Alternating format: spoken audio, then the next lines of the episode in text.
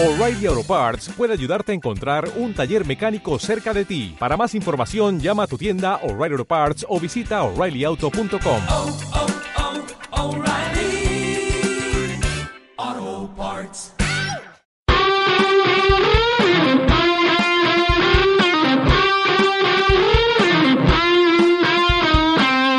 de Creadores Digitales, mi nombre es León Ramos y en esta ocasión estoy en la hermosa ciudad de Guadalajara, más específicamente en Wiseline, Guadalajara y más específicamente en el COS o en la cumbre de contribuidores al Open Source Software. Sean ustedes bienvenidos a este su podcast de tecnología y seguridad. Les iremos compartiendo a través de varias entrevistas lo más destacado de este magnífico evento, así es que quédense. Creadores digitales. Creadores digitales. Creadores digitales. Creadores digitales. Bueno, pues estamos aquí en el COS, en la cumbre de contribuidores al Open Source Software, y eh, nos encontramos aquí a Federico Mana, no casualmente porque he visto una plática, Federico, y tu nombre es mítico en la comunidad de software libre. Entonces, mm, no valdría la pena que te presente, pero me gustaría mejor que te presentes tú para que resaltes lo más importante de ahora sí que tu contribución a, a este, a este mundo, a este panorama. ¿Cómo estás? ¿Qué tal?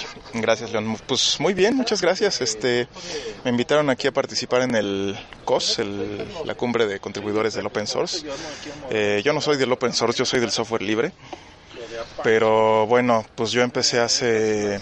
Yo soy parte del equipo fundador del proyecto Gnome, que es un ambiente gráfico para computadoras personales, ¿no?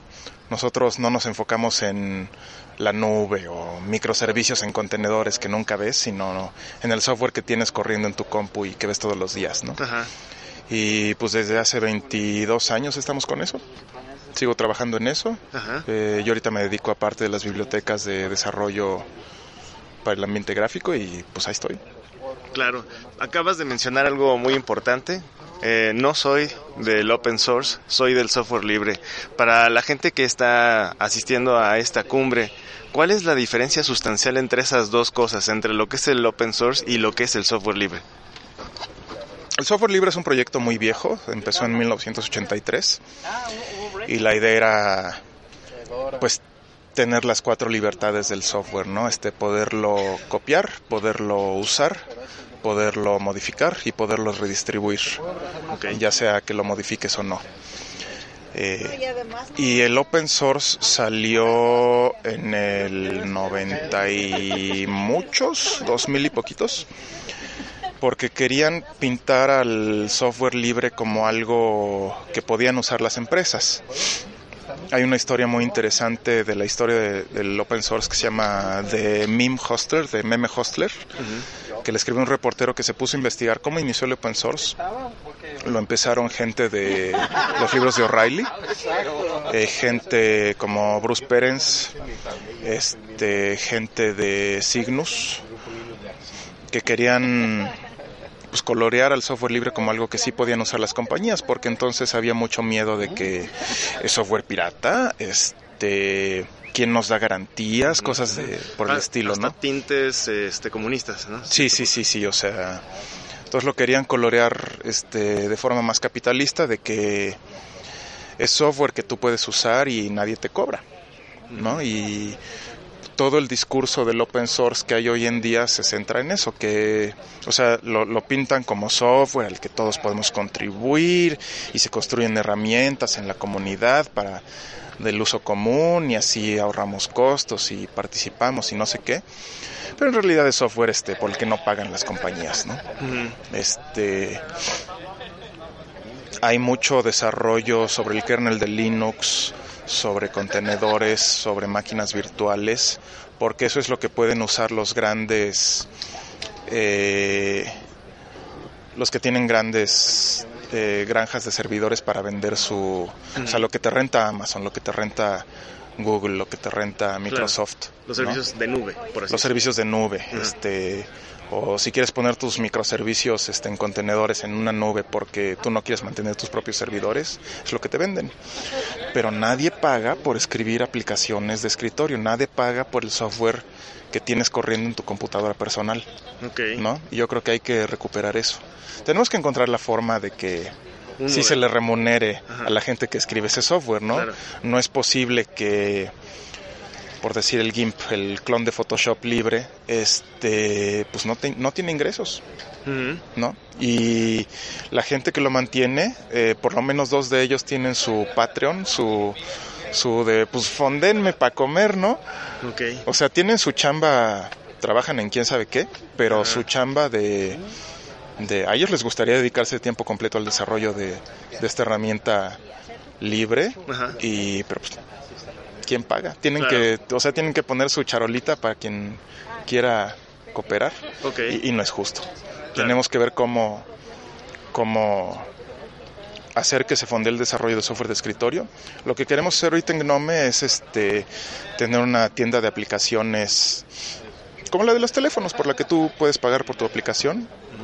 Este, nada más que ese- esa infraestructura hasta ahora no ha existido, ¿no? Y ya ahí va. La estamos desarrollando, ahí va la cosa.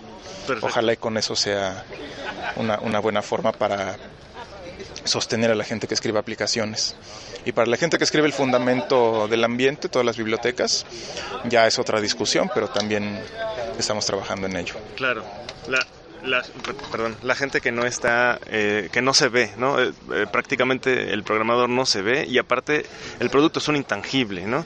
Que muchos de nosotros estamos muy acostumbrados a tocar las cosas antes de comprarlas o a ir a verlas, ¿no? Eh, Somos muy, muy físicos y cuando llegas al software, pues el software es una promesa de descarga, algo que no, que no es tangible, entonces todavía cambiar la forma en la que se, se ve al, al programador es, es todavía un paso más allá, ¿no? Es la abstracción de la abstracción.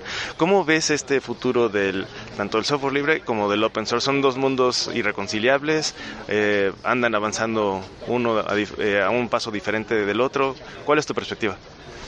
Yo creo que de cierta manera el software libre y el open source no están peleados. O sea, sí hay cierta batalla ideológica, pero no están peleados en lo... Pues ambos se basan en las licencias del software, ¿no? Por ese lado ya ganamos. O sea, todas las compañías que sepan lo que están haciendo usan open source o software libre. Este, Nadie te ve feo si dices que vas a poner tus servicios de web en, una en un servidor que corre Linux. Este, de hecho, ahorita lo extraño es que lo quieras poner en un servidor Windows, ¿no? Eh, por ese lado ya ganamos, ¿no? Eh, te voy a contar una anécdota. Ok. Eh, mi hermana es mucho más chica que yo, eh, acá todavía está estudiando su maestría, pero cuando estaba estudiando la carrera, ella es bióloga, estaba estudiando biología y eh, es mi media hermana, entonces no la veo todos los días. Eh, pues un día llego a visitarlos a su casa y veo que está editando unas fotos para una tarea de biología con el GIMP, ¿no? En, en su máquina Windows. Y, ay, hermanita, no sabía que tú usabas el GIMP. Ah, sí, sí, me, me lo recomendaron mis cuates de la, de la facultad. Este, eso es como un Photoshop que lo bajas gratis a internet. Mm, Ok. hermanita, ¿tú sabías que yo era el maintainer del GIMP hace como 20 años? Y se quedó así de cuatro porque, ¿what? O sea, ¿tú, tra- tú trabajaste en esto? Sí, mira, te voy a enseñar en la cajita de, de, de Help About, de acerca de. Ahí estoy. Ay, güey, órale, ¿no? Ajá. Entonces, me, me da mucho gusto que nuestras herramientas ya llegan a la gente común, que no tienen pero ni la menor idea de... de que no están metidos en el mundo del software, o sea, que bajan una herramienta de internet porque de allí es de donde se consigue las herramientas. Ajá. Y pues no tenía ni idea ella, ella no está metida en el software libre ni con la ideología, ella es- o sea, ella es bióloga, necesitaba una herramienta para editar sus fotos y pues le recomendaron algo que podía bajar y punto, Claro. ¿no? Algo que funciona. Algo que funciona, que ya todo el mundo que está en ese mundillo lo conoce.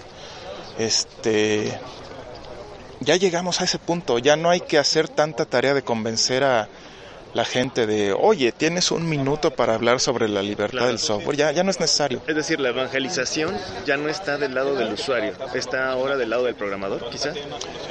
Eh,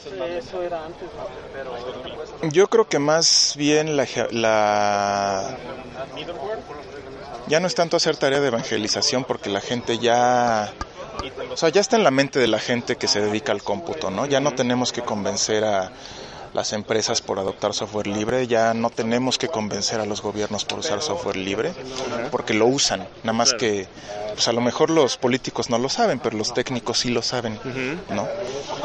Eh, más bien tenemos que ver cómo hacer que el software libre sea eh, sustentable en términos económicos, cómo hacer que si yo quiero escribir este una aplicación de, escritorio que se me compense por mi trabajo, ¿no? Que compartir sea parte que embone en el modelo del capitalismo. pues sí, o sea, finalmente este tenemos que vivir en un mundo capitalista. La gente, si no tienes dinero, no comes. Este y pues tenemos que ver cómo interactuar con ese sistema y pues un poquito cómo cómo operar en sus, bajo sus condiciones o bajo sus términos, ¿no? Este, como dices, el software es algo intangible eh, y si nos permite, o sea, copiar el software no nos cuesta. Pues, pagamos la cuenta de la luz, pero bueno, es una bicoca, ¿no? Este, no es como eh, si tú ves el modelo de producción de bienes, este, si yo tengo una silla y tú quieres una silla y me dices, oye, me gusta tu silla, me la das y te la doy, pues yo la pierdo. Claro. ¿No? Con el software no es así. Entonces, ya nos dimos cuenta que no tiene sentido restringir la copia del software o la modificación. Este, porque es un material intangible mágico que se puede duplicar, ¿no? no, no es así con el material físico. Claro, infinitas copias. Ajá, infinitas copias. Este, pero tenemos que ver cómo hacerle para que, siendo posible tener infinitas copias, pues que sí te que sí remuneren a quienes se sentaron a dedicar su tiempo a la producción de ese software, ¿no? Claro. O sea, táchenme, de comunista, pero lo que decía Marx de que eh, con el capitalismo tú le estás vendiendo tu tiempo al empleador para usar tu, tiempo y tu talento, pues es lo mismo con el software, ¿no? O sea, los voluntarios que escriben aplicaciones o software para el uso eh, de todo el mundo están dedicando su tiempo a eso y tenemos que compensarlos por su trabajo. Claro. Entonces hay que ver cómo, cómo hacerlo.